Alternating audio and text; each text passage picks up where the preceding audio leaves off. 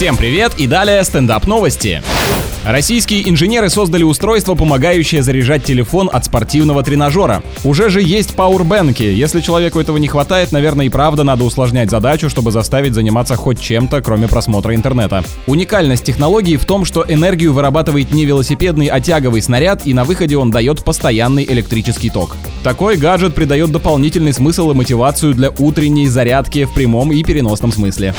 Треть жителей России хотели бы сократить трудовой день. Оказывается, половина россиян тратит на работу около 50 часов в неделю, но только 30% опрошенных желали бы их уменьшить. Но предлагаю так и сделать, отдать лишнее время тем, кого устраивают переработки, а недовольных разгрузить, и все удовлетворены.